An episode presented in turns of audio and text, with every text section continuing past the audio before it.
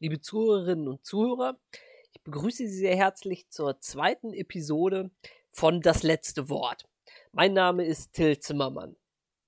In der heutigen Episode geht es um einen Strafprozess vor dem Oberlandesgericht in Koblenz. Äh, Prozesse vor dem OLG Koblenz sind vielleicht normalerweise nicht so spektakulär, als es sich lohnen würde, darüber einen Podcast zu veranstalten. Aber der Prozess, um den es heute geht, bildet hierzu eine Ausnahme. Es handelt sich um einen ganz besonderen Prozess, der es tatsächlich geschafft hat, eine weltweite Medienaufmerksamkeit auf sich zu ziehen. Und hier haben auf der ganzen Welt die Medien geradezu enthusiastisch äh, über den Prozessauftakt am 23. April diesen Jahres berichtet. Legal Tribune Online hat etwa vom Weltstrafverfahren in Koblenz gesprochen und im Ausland haben etwa die amerikanische CNN, der britische Guardian und auch Al Jazeera vom Prozessauftakt berichtet. Was ist jetzt das Besondere an diesem Prozess? Kurz gesagt, das ist das erste Mal, dass sich jemand für Verbrechen vor einem Gericht zu verantworten hat, die im Rahmen des aktuell noch fortdauernden syrischen Bürgerkriegs begangen worden sind. Und warum das Ganze jetzt in Deutschland stattfindet und auf welche Besonderheiten und Schwierigkeiten das Gericht hier voraussichtlich treffen wird, darüber möchte ich mich unterhalten mit meiner Gesprächspartnerin Elisabeth Bayer, einer Berliner Strafverteidigerin. Warum ist Frau Bayer besonders prädestiniert, zu diesem Thema uns Auskünfte zu geben? Nun, Frau Bayer hat eine etwas ungewöhnliche Vita für eine junge Juristin. Sie ist gerade 30 Jahre alt und hat in Passau und in London Jura studiert, war aber im Anschluss auch schon praktisch im Bereich des Völkerstrafrechts tätig, so äh, zunächst im Rahmen ihres Rechtsreferendariats am Internationalen Strafgerichtshof für das ehemalige Jugoslawien und später auch als Carlo Schmidt Fellow am Internationalen Strafgerichtshof. Außerdem war sie am Deutschen Bundestag tätig für den Vorsitzenden des Menschenrechtsausschusses. Neben ihrer praktischen Erfahrung ist Frau Bayer auch im Bereich der Wissenschaft dem Völkerstrafrecht verbunden. So arbeitet sie gegenwärtig an der neuen Ausgabe des renommierten Leipziger Kommentars, der sich demnächst auch dem Völkerstrafgesetzbuch widmet. Außerdem hat Frau Bayer schon zahlreiche Blogbeiträge im Bereich des Völkerstrafrechts verfasst und so auch zu eben diesem Prozess, über den ich mich gerne heute mit ihr unterhalten möchte. Also ich freue mich, Elisabeth Bayer bei das letzte Wort als Gesprächspartnerin begrüßen zu dürfen. Hallo Lisa, Schön, dass du äh, hier zur Verfügung stehst, um Fragen zu beantworten. Ja, heute. gerne. Bevor wir uns jetzt über diesen Prozess unterhalten, äh, würde ich dir eigentlich gerne noch mal eine, also eine halb private Frage eigentlich stellen. Okay. Wenn man sich so deine Biografie anschaut, du arbeitest jetzt als Wirtschaftsstrafverteidigerin. Das ist ja eigentlich das Thema, über das wir uns jetzt unterhalten. Völkerstrafrecht ist ja was ganz anderes. Bist du jetzt Wirtschaftsstrafverteidigerin oder bist du Völkerstrafrechtswissenschaftlerin? Ja, gute Frage. Es stimmt natürlich, dass meine aktuelle Tätigkeit nicht wahnsinnig viel mit dem Völkerstrafrecht zu tun hat. Ich bin definitiv, also ich würde mich auch nicht Wirtschaftsstrafverteidigerin nennen, sondern einfach Strafverteidigerin. Es stimmt schon, dass äh, wir überwiegend Wirtschaftsstrafrecht machen in unserer Kanzlei, aber auch nicht nur. Ich würde mich jetzt auch nicht nur als Wirtschaftsstrafverteidigerin mhm. verstehen.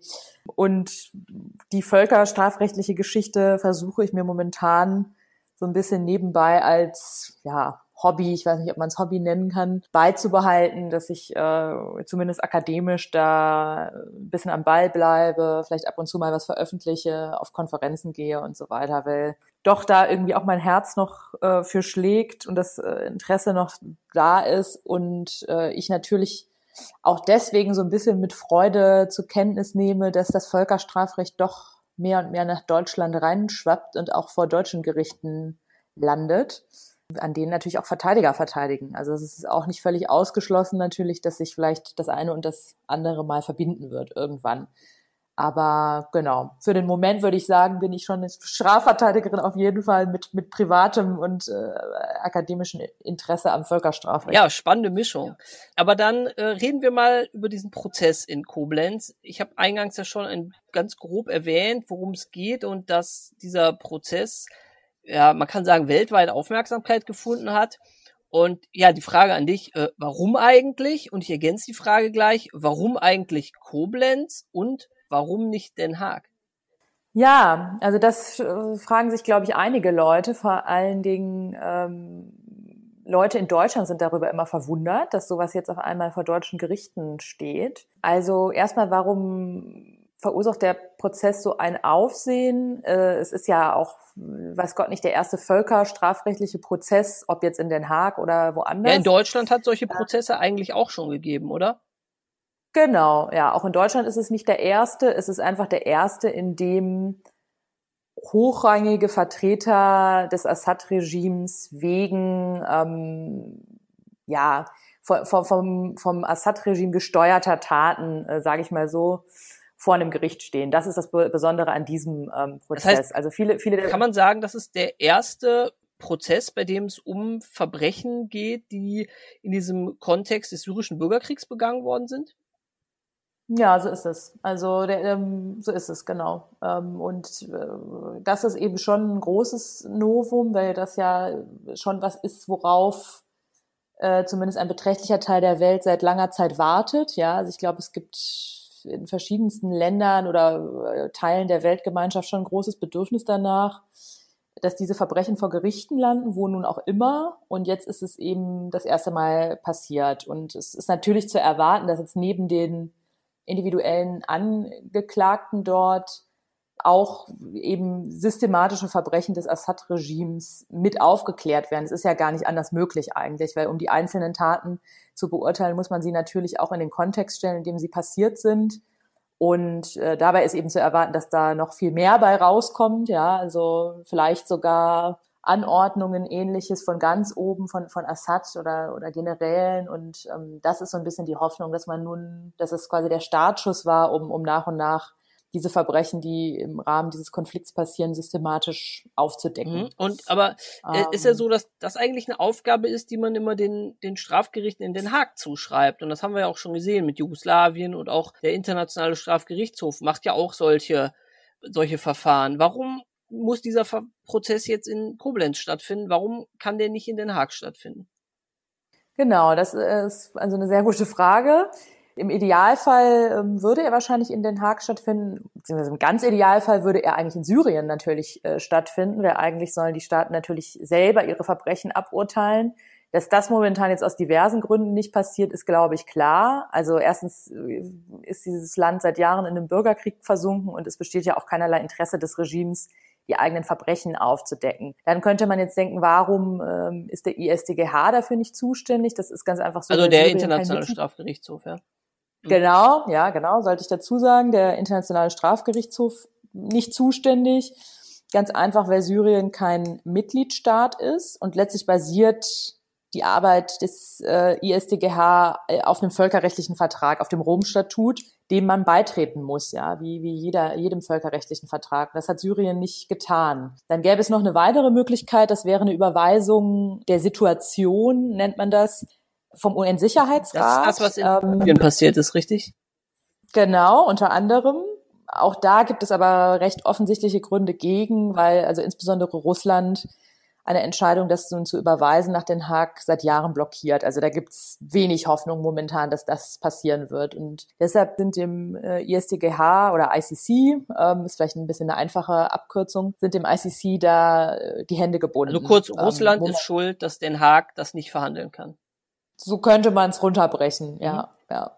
Und dann hast du ja noch gefragt, warum Koblenz? Das ist eigentlich ganz trivial. Also ähm, es gibt ja verschiedene Gerichtsstände nach der StPO und äh, ich glaube zumindest einer der Angeklagten ist in, in Koblenz oder eben in diesem Zuständigkeitsbereich dieses Gerichts festgenommen worden. Und deshalb richtet sich das ganz einfach wieder nach normalen StPO-Regeln. Jetzt ist dann nun mal zufällig Koblenz zuständig. Die OLG-Zuständigkeit ergibt sich daraus, dass die Staatsschutzsenate bei den OLGs angesiedelt sind. Also OLGs sind, äh, muss man vielleicht erklären, die die, die höchsten Gerichte auf der Ebene der Bundesländer, über denen es dann nur noch den Bundesgerichtshof gibt in der ordentlichen Gerichtsbarkeit.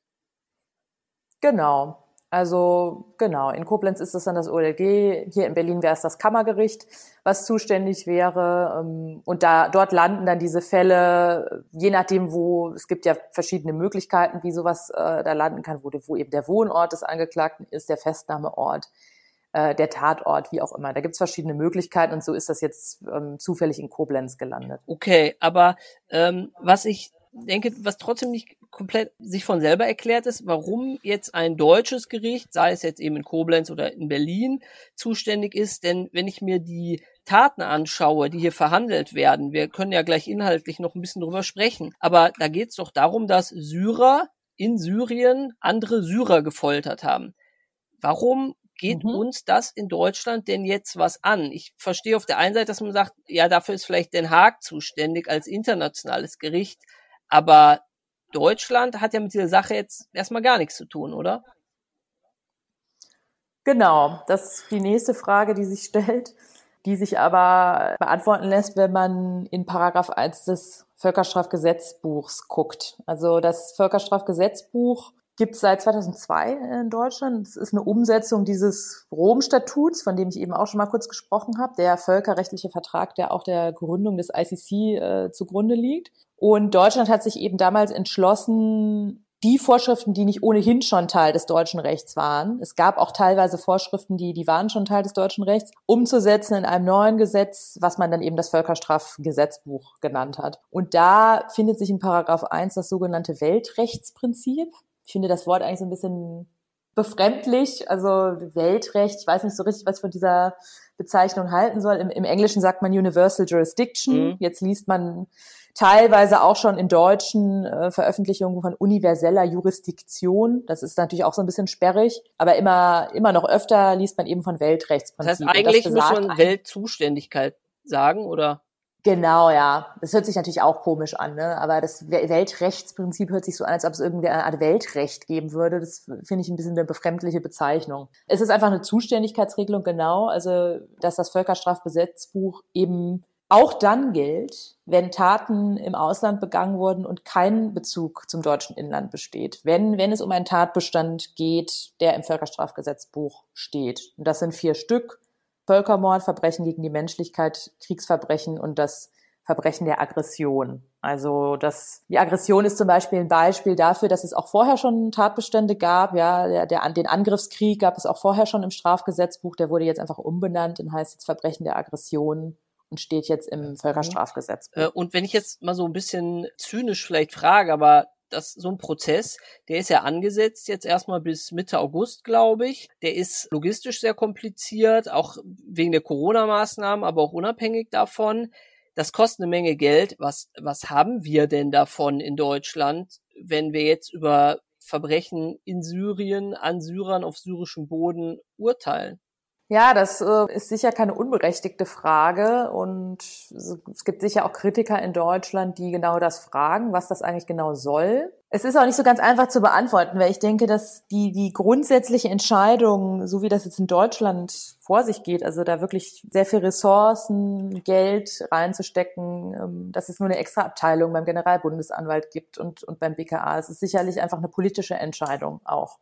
Also, dass man sagt, sicherlich hat es auch ein bisschen was mit der deutschen Vergangenheit zu tun. Wir möchten nicht, dass Kriegsverbrecher Völkermörder und so weiter hier sicheren Boden finden in, in Deutschland. No, no safe harbor wird ja auch mal so als Stichwort genannt im Englischen. Das heißt, dass ähm, niemand hierher kommen soll und sich frei fühlen darf in Deutschland, wenn er in seinem Heimatland Verbrechen begangen hat. Genau, also dass, dass Deutschland da äh, kein, kein, kein sicheres Land für, äh, für, für Leute darstellt, die solche Verbrechen begangen haben. Ähm, aber das ist sicherlich, wie gesagt, im, Grunde eine, eine politische Entscheidung. Ähm, Deutschland hat sich jetzt dazu entschieden, da auch sicherlich eine, eine, eine der führenden Rollen weltweit zu übernehmen, neben ein paar anderen, so nordwesteuropäischen Ländern. Und das, das ist einfach eine grundsätzliche Entscheidung, glaube ich, die jedes Land treffen muss, ob es das jetzt wirklich vorantreiben will. Ähm, oder nicht. Es gab, gibt andere Länder, die das tun. Es gibt auch Länder, die das mal stärker getan haben in der Vergangenheit. Belgien zum Beispiel und dann wieder etwas zurückgerudert sind, ja, also ihr Weltrechtsprinzip wieder etwas eingeschränkt haben. Deutschland ähm, hatte ja von vornherein äh, diese Einschränkungen. Ähm, das muss man vielleicht auch dazu sagen zum Paragraph 1 Völkerstrafgesetzbuch, dass man den auch immer zusammenlesen muss mit dem 153f StPO. Ja. Also letzt, letztlich eine Vorschrift, die äh, einfach das Opportunitätsprinzip äh, der StPO zum Ausdruck bringt, dass man in bestimmten Fällen eben auch mehr von der Strafverfolgung absehen kann.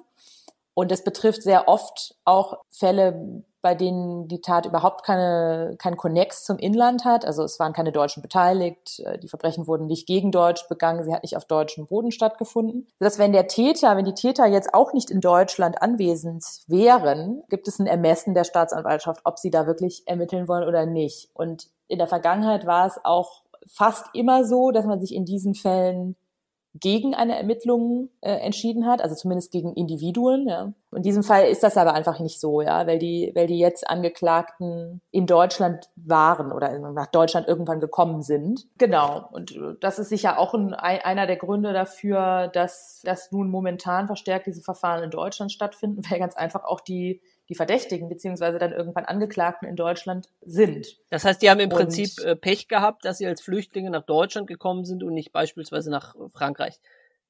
Da würden dann die deutsche ja, Justiz glaub, äh, nichts unternehmen. Die Deutsche wahrscheinlich nicht, aber dann hätten sie genauso Pech gehabt in Frankreich, weil Frankreich so neben mhm. Deutschland einer der Staaten ist, die das auch noch sehr vorantreiben, diese Verfahren.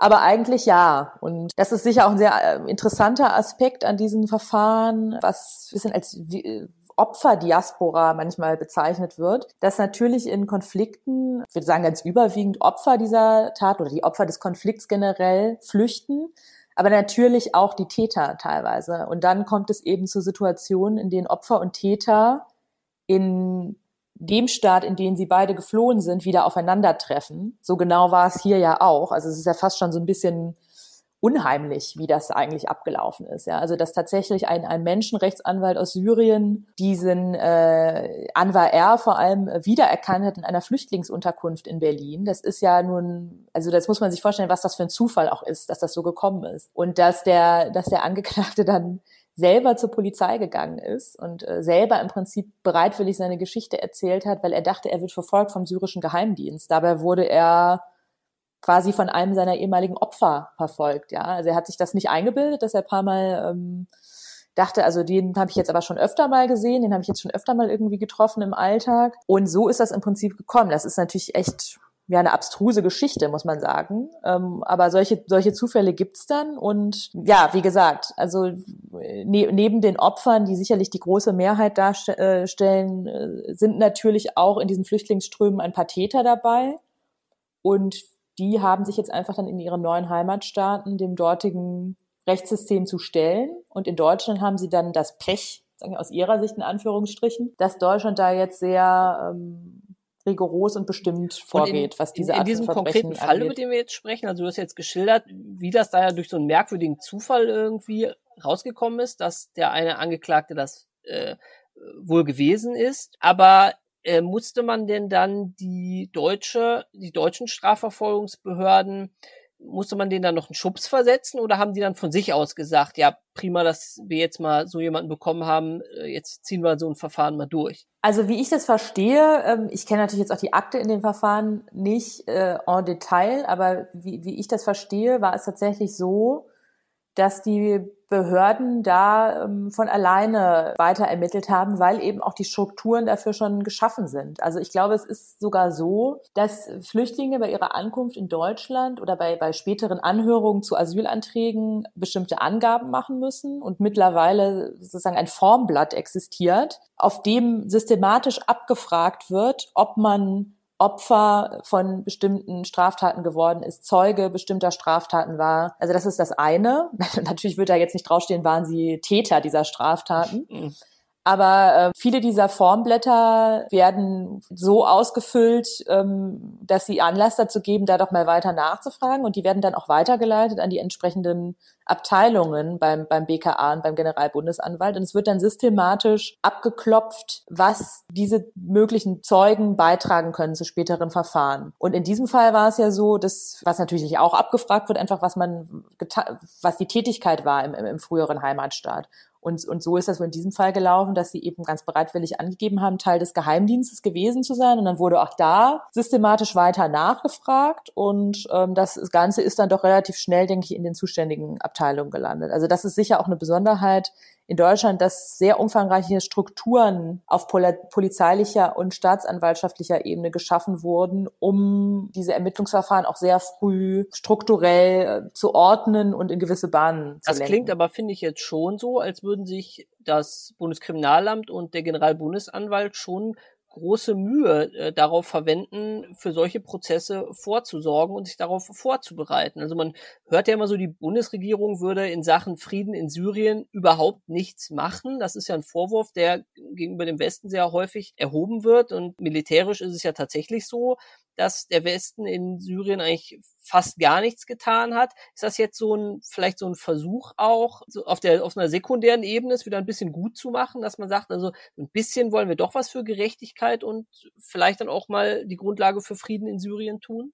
Ja, das denke, das spielt da mit Sicherheit rein. Ich glaube, es ist aber auch wichtig, äh, nochmal zu unterstreichen, dass es wirklich eine sekundäre Ebene ist. Also ich glaube eigentlich nicht daran, dass jetzt diese Prozesse, die hier geführt werden, wirklich zu einem Frieden in Syrien was beitragen. Ich habe auch große Zweifel an der abschreckenden Wirkung solcher Prozesse gegenüber Tätern, die jetzt gerade handeln in Syrien. Also ich weiß nicht oder ich habe zumindest starke Zweifel daran, ob in Syrien da jetzt äh, Mitarbeiter des Geheimdienstes sitzen, Fernseh gucken, sehen, in Deutschland passiert jetzt dieser Prozess und sich denken, na dann äh, sehe ich wohl mal besser davon ab, äh, was ich irgendwie heute Nachmittag eigentlich machen wollte. Das weiß ich nicht. Aber klar, es ist ein kleiner Mosaikstein in der Aufarbeitung und ich denke schon, dass es ein pragmatischer Ansatz von Deutschland ist zu sagen, das ist so verfahren auf diplomatischer Ebene, was können wir überhaupt tun? Und das ist eben eine, ein, ein kleiner Mosaikstein, den wir irgendwie beisteuern können. Mhm. Okay, also Assad kann noch nicht, äh, ist nicht so, er guckt nach Koblenz und kann nicht mehr ruhig schlafen, aber wer weiß, was daraus äh, eines Tages nochmal wird. Da können wir uns vielleicht zum Ende auch nochmal kurz drüber unterhalten. Ich würde gern mal mit dir einen Blick jetzt auf diesen ganz konkret auf diesen Prozess werfen. Wer sind denn da die Angeklagten und was wird denen eigentlich genau vorgeworfen? Genau, also es sind zwei äh, ehemalige Mitarbeiter des syrischen Geheimdienstes. Äh, Anwar R., der wohl da eine sehr führende Position hatte. Also das ist der, ähm, wenn man so will, der, der Hauptangeklagte in diesem Prozess. Ne? Du hast gesagt Anwar R., also er heißt Anwar Raslan. Und wir haben uns vorher auch Gedanken dazu gemacht, kann man eigentlich seinen Namen sagen? Ich denke, das kann man tun, denn das wirst du uns gleich noch sagen, die Beweislage scheint ja sehr erdrückend zu sein und dieser Prozess ist ja ein sehr historischer Prozess, auf den die ganze Welt schaut, so dass ich denke, es ist hier nicht geboten, aus Persönlichkeitsschutzgründen den Namen zu verheimlichen. Ja, also das mal zum Hintergrund. Also, aber berichte uns noch mal ein bisschen was über diesen Anwar Raslan.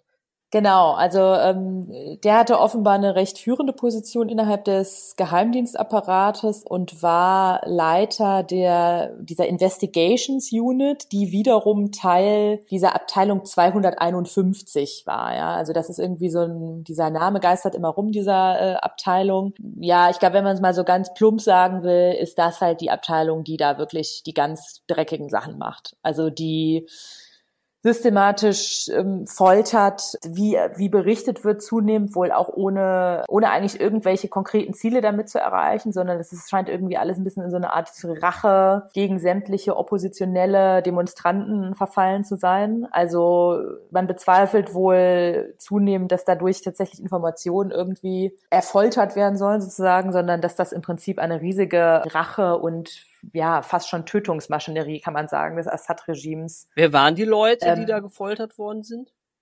Oder noch werden? Na, also vor allem eben Oppositionelle, Rebellen, Demonstranten. Ich glaube aber mittlerweile eigentlich jeder, der irgendwie auch nur ansatzweise im Verdacht steht, nicht auf der Seite des, des Regimes zu stehen. Welcher Zeitraum ist das, über den wir jetzt sprechen, wenn es um das geht, was da in Koblenz jetzt verhandelt wird? Gute Frage. Also den genauen Zeitraum weiß ich nicht, ehrlich gesagt. Also das werden wohl mehrere Jahre des Konflikts sein, mhm. gehe ich, geh ich mal von aus. So, und was ähm, dieser, also der Anwar Raslan war dann da der war der Chef da von dieser Abteilung. Ja. Hat er selber auch gefoltert und sowas gemacht oder wie ist seine Tätigkeit? Wie muss ich mir die vorstellen? Das glaube ich, ja. Also äh, ich glaube, er ist da jetzt nicht wegen Anstiftungs- oder Beihilfehandlungen angeklagt, sondern wegen mhm. täterschaftlichen Handlungen. Also unter anderem ja auch, also jetzt mal also die Tatbestände sagen zu nennen, das, was im Völkerstrafgesetzbuch steht, wären dann die Verbrechen gegen die Menschlichkeit, aber daneben auch noch Mord, äh, Vergewaltigung. Ja. Also, also dieses Verbrechen so gegen die Menschlichkeit, das ist ja so ein, so ein Generaltatbestand von etlichen Dingen, die man der Zivilbevölkerung antun kann. Ne? Hat das ich habe gestern einen Podcast von der Süddeutschen Zeitung gehört, in dem groß über den Prozess berichtet wurde und da war das als Kriegsverbrecherprozess geschildert. Sind ja auch Kriegsverbrechen angeklagt eigentlich? Nein, also das wird öfter mal genommen als Bezeichnung, weil es natürlich ein bisschen eingehender ist. Ja, also Kriegsverbrecher ist, ist erstens ein viel kürzeres Wort und ist ein bisschen eingängiger und äh, schnittiger sozusagen, weil man müsste sonst immer richtigerweise sagen, die Verbrecher gegen die Menschlichkeit. Das hört sich ja irgendwie auch ein bisschen sperrig an.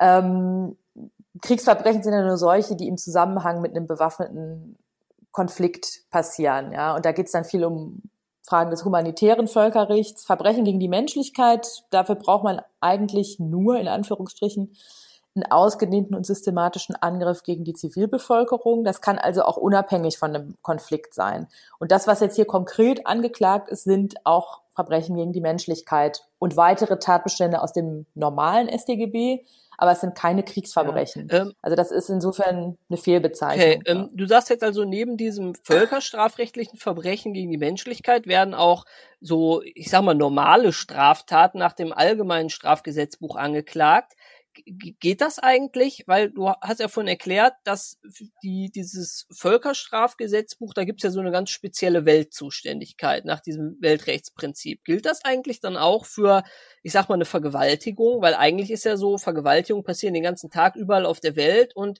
dann sagen unsere Strafverfolgungsbehörden ja nicht, das finden wir jetzt sonderlich interessant. Äh, das weiß gar nicht, ob wahrscheinlich wären sie dafür gar nicht zuständig. Warum, wie kommt das jetzt, dass dann plötzlich auch eine Zuständigkeit gegeben ist für solche normalen, nicht völkerstrafrechtlichen Straftaten? Ich denke, das wird dann einfach äh, wegen Sachzusammenhang äh, mit angeklagt werden. Ähm, es stimmt, also wenn jetzt das, äh, wenn jetzt der völkerstrafrechtliche Tatbestand gar nicht dabei wäre, dann, dann müsste man wieder schauen, wie sind die Zuständigkeitsregelungen einfach in der StPO. Es gibt auch es gibt tatsächlich auch Fälle, wo das so ist. Also zum Beispiel in diesen IS-Fällen ähm, wird ja ganz oft 129 AB angeklagt, also Bildung, Bildung und Mitgliedschaft in terroristischen oder ausländischen terroristischen Vereinigungen. Da, äh, genau, da müsste man dann un, äh, unabhängig vom Weltrechtsprinzip schauen, äh, ob die, ob die Zuständigkeitsregelungen das, das hergeben. Aber das heißt ja. sozusagen, der eigentliche Vorwurf gegen, gegen Anwar Raslan ist, du bist Täter eines Verbrechens gegen die Menschlichkeit und hast dann gewissermaßen nebenbei oder gleichzeitig dann auch noch äh, normale äh, Verbrechen begangen. Genau, ja. Und dann haben wir jetzt ja noch einen zweiten Angeklagten, bei dem haben wir uns jetzt im Vorgespräch entschieden, den Nachnamen nicht zu nennen, den Vornamen zu verwenden. Ich glaube, man spricht Eyad aus. Eyad Al-G. Also der Name geht dann noch weiter. Ja. Was wird dem denn vorgeworfen? Also der war ähm, auch ein Mitarbeiter des Geheimdienstes, aber wohl sehr viel weiter unten in der Hierarchie, also so eine Art Unterabteilungsleiter, wenn ich das richtig verstehe. Und äh, dem wird auch sehr viel konkreter, ähm, glaube ich, ein, ein bestimmter isolierter Sachverhalt vorgeworfen.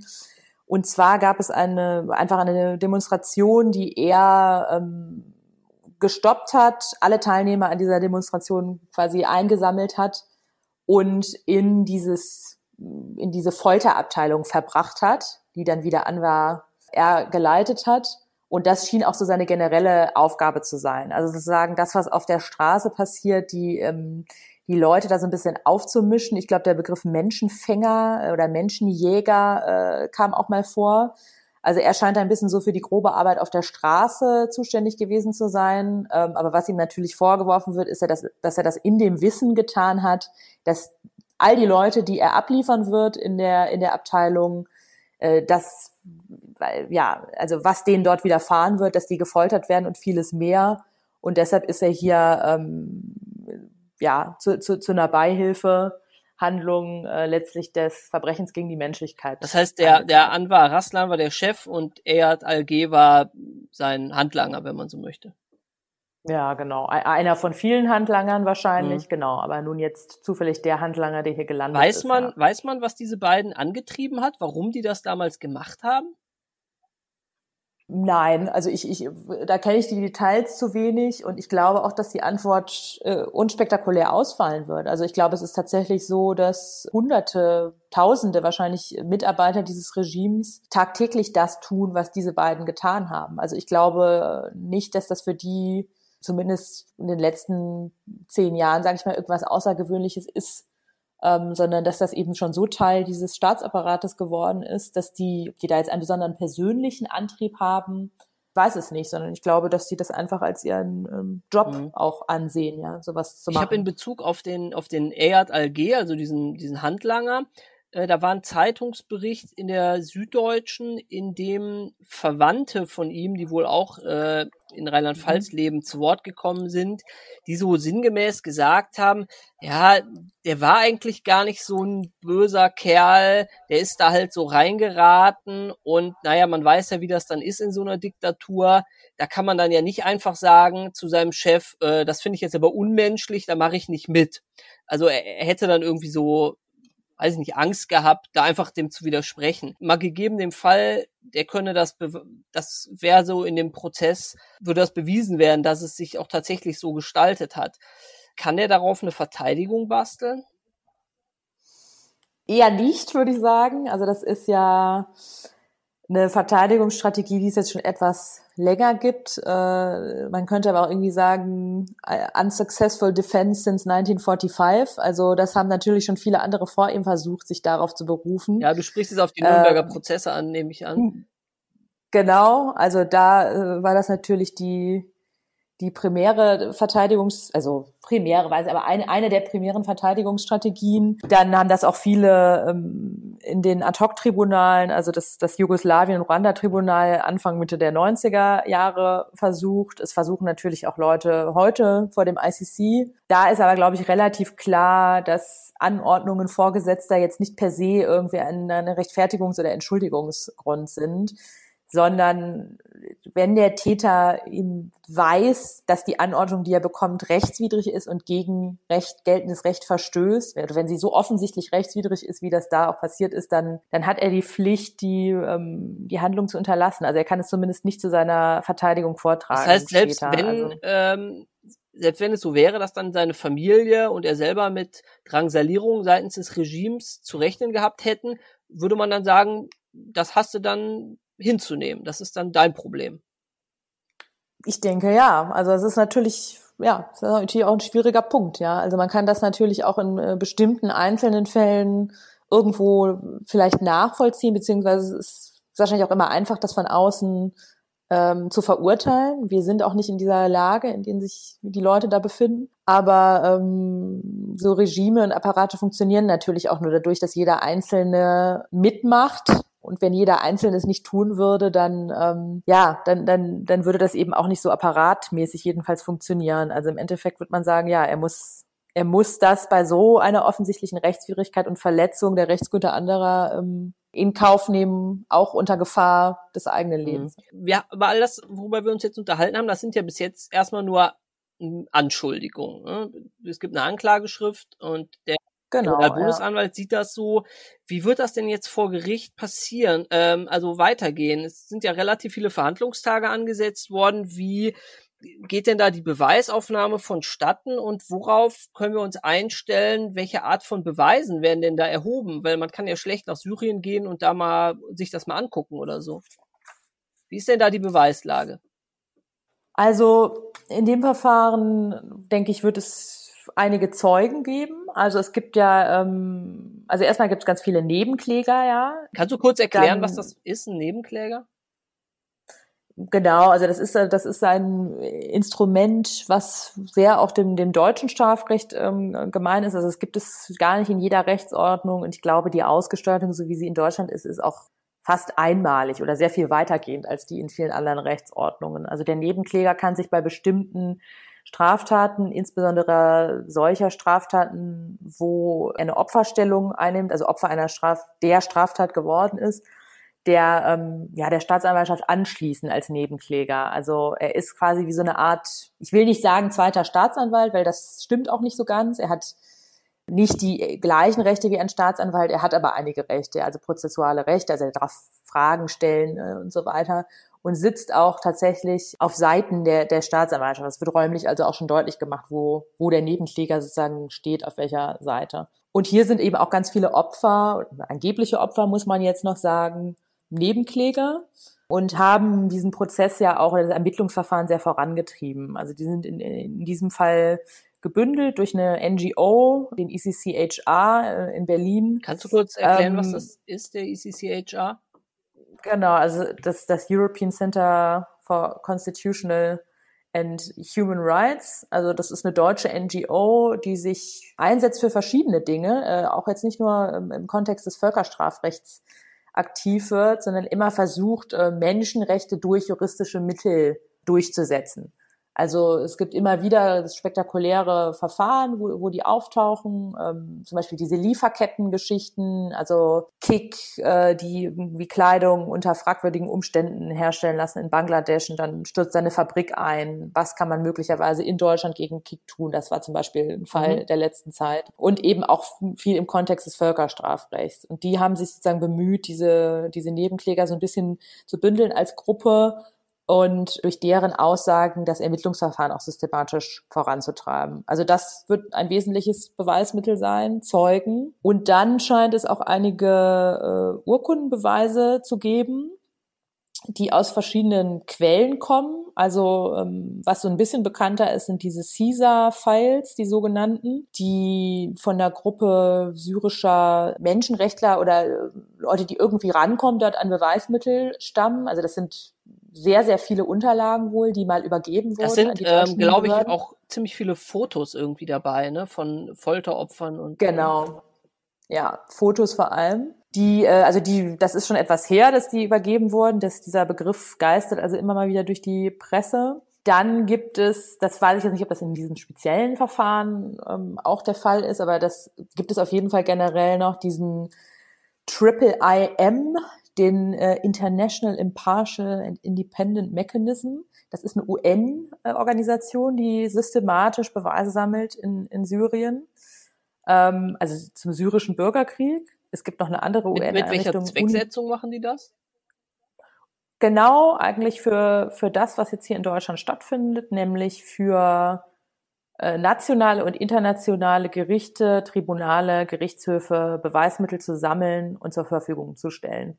Das kann natürlich auch in Zukunft mal der ICC sein, man weiß es nicht. Oder irgendein, vielleicht wird ja auch mal ein Ad-Hoc-Tribunal gegründet. Aber momentan ist es eben vor allem für nationale Gerichte wie die Deutschen, die diese Fälle ähm, vorantreiben.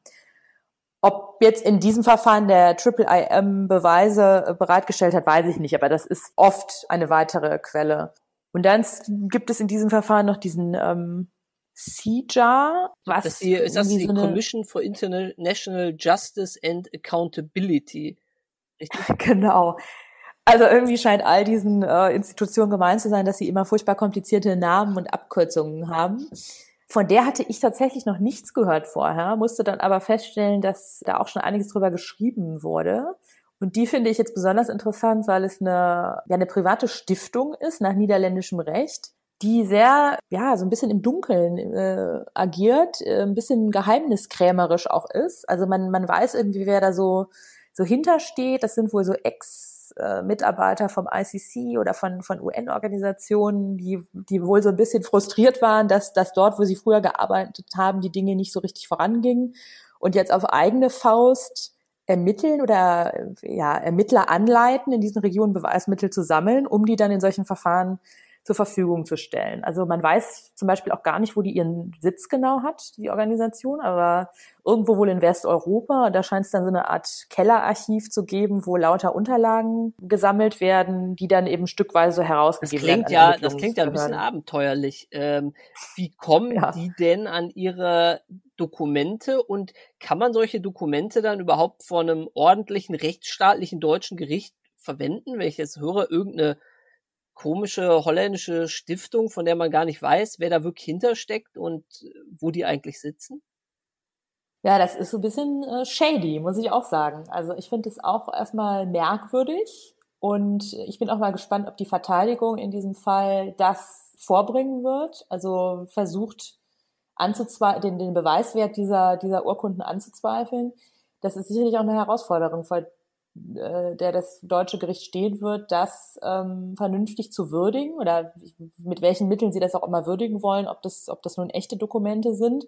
Die stammen wohl einfach von, von ja, Rebellenkämpfern auch aus Syrien, die ähm, im Prinzip angewiesen werden von dieser äh, Organisation, bitte vernichtet nicht alles, äh, sondern was ihr in die Hände kriegen könnt, sammelt das und übergebt das an irgendwelche Mittelsmänner, die das dann über die Grenzen schaffen und ja, über Umwege landet es dann irgendwie auf, ja, auf komplizierten Wegen wohl bei dieser Organisation. Jetzt ist es natürlich so, also wenn ich x Zeugenaussagen habe und äh, bestimmte Ereignisse auch mit Daten und Namen sich dann auch genauso widerspiegeln in diesen Unterlagen, dann spricht natürlich einiges dafür, dass das äh, auch Dokumente sind, auf die man sich verlassen kann. Also ich denke, dass das Gericht schon genügend Mittel haben wird, um das vernünftig zu würdigen. Aber es ist natürlich ein Novum und also gerade für nationale oder deutsche Gerichte. Also beim ICC ähm, oder auch bei den, bei den Ad-Hoc-Tribunalen war das vielleicht ähm, etwas normaler, dass Beweismittel aus allen möglichen Quellen kommen, bei denen man zumindest mal ein bisschen vorsichtig sein muss oder immer schauen muss, ähm, können wir das eigentlich so verwenden? Deutsche Gerichte sind natürlich eher daran gewöhnt, dass ihre Dokumente von der Polizei und Staatsanwaltschaft zur Verfügung gestellt werden und nach einem bestimmten Verfahren dann auch landen vor Gericht. Das ist sicher auch ein Novum in diesen Prozessen, wo man gespannt sein darf, wie damit umgegangen wird. Mhm. Und das Ganze findet dann ja auch wahrscheinlich, also diese ganzen Beweise, die sind dann ja alle nicht in deutscher Sprache verfasst. Ne? Und auch die Zeugen werden ja wahrscheinlich dann nicht in, in deutscher Sprache befragt werden können. Wie wird das Problem gelöst? Ja, da wird man viel mit Übersetzern dann äh, arbeiten müssen. Das ist, das ist sicher eine Herausforderung, weil ich, also mein Eindruck ist, dass die, die Strukturen, um damit umzugehen, beim BKA und beim Generalbundesanwalt ganz gut ausgebaut sind, aber das ähm, ändert natürlich nicht die Tatsache, dass diese Fälle bei ganz normalen OLGs landen im Endeffekt. Und da muss man schauen, wie die jetzt darauf äh, vorbereitet sind. Ich würde sagen, dass das durchschnittliche deutsche Gericht jetzt vielleicht nicht ganz so gut vorbereitet auf so ähm, auf Fälle, wo das so extensiv der Fall sein wird, dass man sich mit fremdsprachigen Dokumenten und Zeugen auseinandersetzen muss. Auf der anderen Seite hat natürlich das OLG Koblenz jetzt auch viele Monate Zeit, um sich darauf einzustellen. Von daher gehe ich mal davon aus, dass entsprechende Strukturen da auch geschaffen wurden. Aber das ist sicher was, was sich einspielen muss. Und wie ich das Gefühl habe, vielleicht auf OLG-Ebene muss da, müssen da die Strukturen vielleicht auch noch ein bisschen mehr geschaffen werden als auf Ermittlungsebene. Ich habe gestern ein Buch gelesen, eine Doktorarbeit, in der es um Strafzumessung vor deutschen Gerichten ging. Und da war so eine von, von Thomas Große Wilde, die Dissertation, Erfolgszurechnung der mhm. Strafzumessung. Und er sagt, es sei ganz exemplarisch, dass für die deutsche Strafzumessung, also wie hoch fällt eine Strafe aus, dass kein Beobachter eines Prozesses zu irgendeinem Zeitpunkt eine plausible Einschätzung abgeben kann, was denn da am Ende rauskommt. Kommt ein Freispruch raus und wenn es eine Verurteilung wird, äh, wie hoch fällt die denn aus? Ähm, meine Frage an dich, wie geht denn dieser Prozess aus und wie hoch fällt denn dann das Strafmaß aus, sollte es zu einer Verurteilung kommen?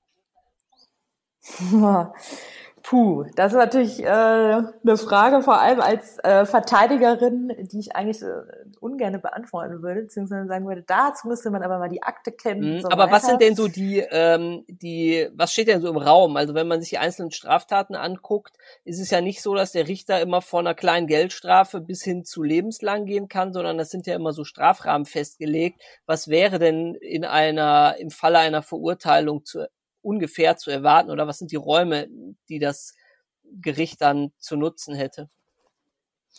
Ja, also da, bei diesen Völkerstraftaten steht natürlich immer die lebenslange Freiheitsstrafe im Raum. Und äh, ich denke, wenn die sich vollumfänglich nachweisen lässt und jetzt auch in diesem Fall, also jetzt zumindest bei, bei, bei Anwar R., wo jetzt auch nicht ein, zwei Taten angeklagt sind, sondern Dutzende, äh, wäre ich jetzt nicht überrascht, wenn es auch zur lebenslangen Freiheitsstrafe kommt. Im, im, im anderen Fall äh, bin ich mir nicht ganz so sicher, wer jetzt ja da ähm, meine, wir haben ja auch um eine wir haben, genau, wir haben Gehilfen, das ist ja, glaube ich, dann, ähm, das ist ja dann auch im Völkerstrafrecht automatisch die Strafe ähm, zu mildern, so dass es zu der Höchststrafe gar nicht kommen kann.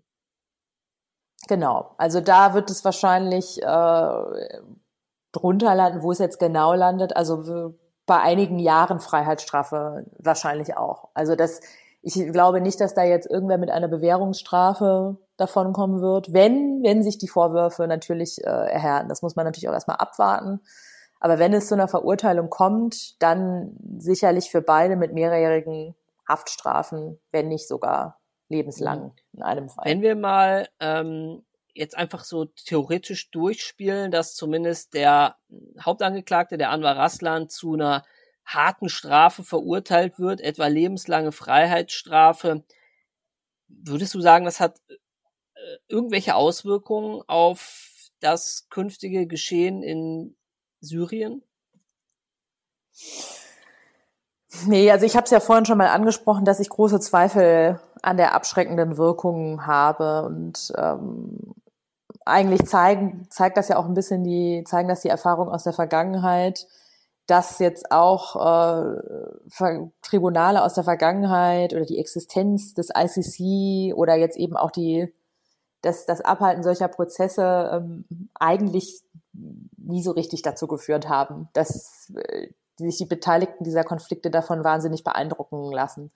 Ich glaube, das wäre ein zu hoher Anspruch an das Völkerstrafrecht, da wirklich eine nachweisbar abschreckende Wirkung rauslesen zu wollen.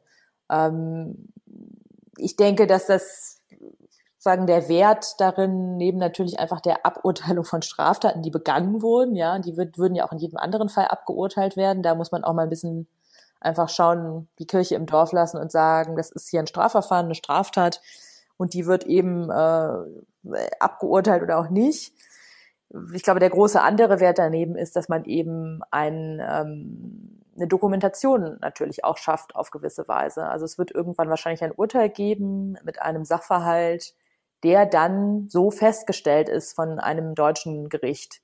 Und das sehe ich eigentlich fast mit als den größten Wert dieser Verfahren, dass das nun sehr viel schwieriger anzuzweifeln wird und ja, wie du, wie du am Anfang auch schon mal angesprochen hast, vielleicht werden auch mal andere Zeiten kommen. Man weiß es nicht. Und das Urteil steht und der Sachverhalt steht auch und ist dann nicht mehr aus der Welt zu schaffen.